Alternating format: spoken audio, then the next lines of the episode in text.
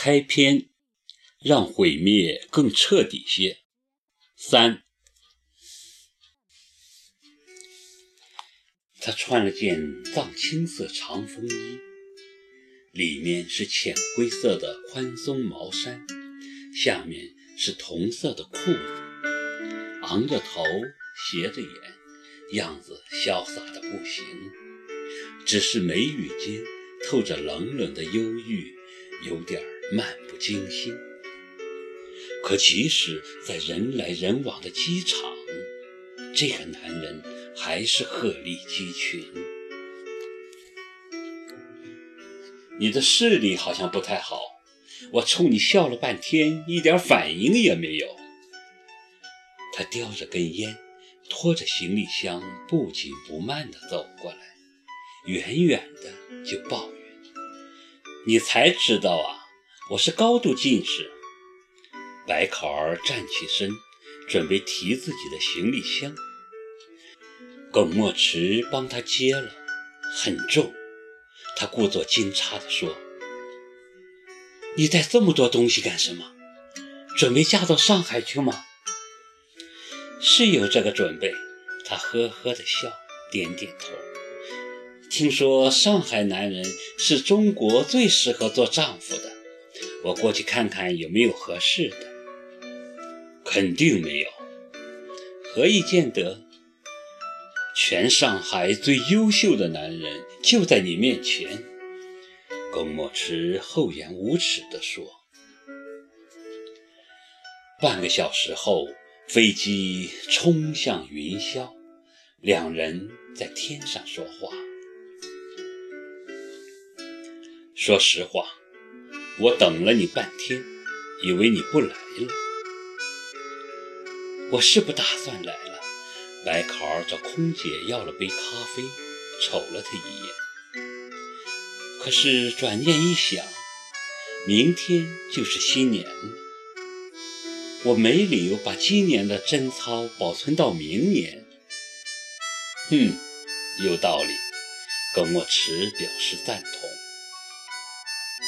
正说笑着，飞机好像遇到了气流。剧烈的颠簸起来，他本能地抓住他的手，还问他：“买保险没有？”“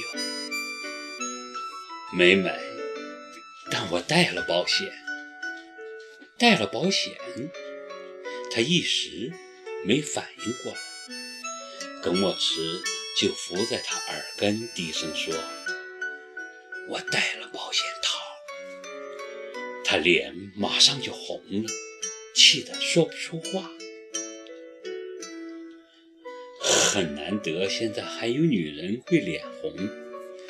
他看着他笑，你以为都像你脸皮那么厚？我脸皮不厚，怎么哄你上飞机呢？飞机还在颠簸，广播提醒乘客不要慌乱，说气流马上就会过去。可是飞机却颠簸得更厉害了，空气立刻紧张起来。白考儿闭上眼，死死抓住耿墨池的手，心想：完了，还没开始就结束了。耿墨池一边握住他的手，一边紧紧拥住他，火上浇油。我们还真有缘呢，没想到死。也要死一块儿。都这个时候了，他还有心思开玩笑？白考儿被飞机颠簸得头晕眼花，胃也一阵阵的翻滚。他无力地靠在他的肩头，悲哀地祈祷飞机千万别掉下去。他过去的人生已经一团糟，他不想连死。也死得尸骨无存。可是耿墨池这家伙还不歇火，继续添油加醋。哎呀，下面是太平洋呢，听说里面有很多鲨鱼，冬天寻不到食，估计都是饿着呢，就等着天上掉飞机呢。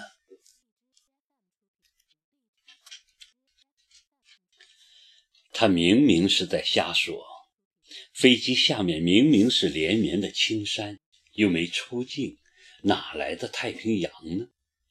白考儿昏头昏脑，一时没回过神儿来，脸都吓白了，战战兢兢地问：“你会游泳吗？”“抱歉，不会。”“那鲨鱼吃你怎么办？”“估计鲨鱼会先吃你。”“为什么？”“因为冬天出来觅食的鲨鱼大都是公的。”他这才明白。他是在逗他玩呢，马上忘了飞机颠簸带来的不适，反唇相讥道：“万一你遇上的是只母鲨鱼呢？”耿墨池乐了，一脸坏笑，继续逗他：“那我会告诉他，我没带套子。”他先是一愣，随即笑翻了。往他大腿上狠狠揪了一把，疼得他哎呦一声，躲闪不及。这是他的习惯动作，每每兴奋得意忘形，就会狠拧对方的胳膊和腿。齐树杰生前就深受其害，特别是谈恋爱那会儿，身上总是青一块紫一块，害他大热天。都不敢穿短袖，那可是他给他的甜蜜的痛呢。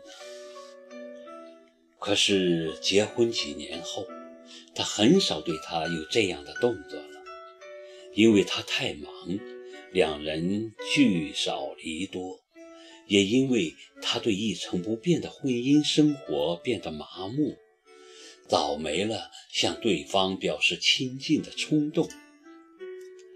白考儿知道，在这个时候不应该想到他，可是他走到今天这一步，不正是因为他吗？四年的婚姻，他已经植入他的生命，即使现在他不在，曾经生活过的点滴，还是时常在脑海中浮现。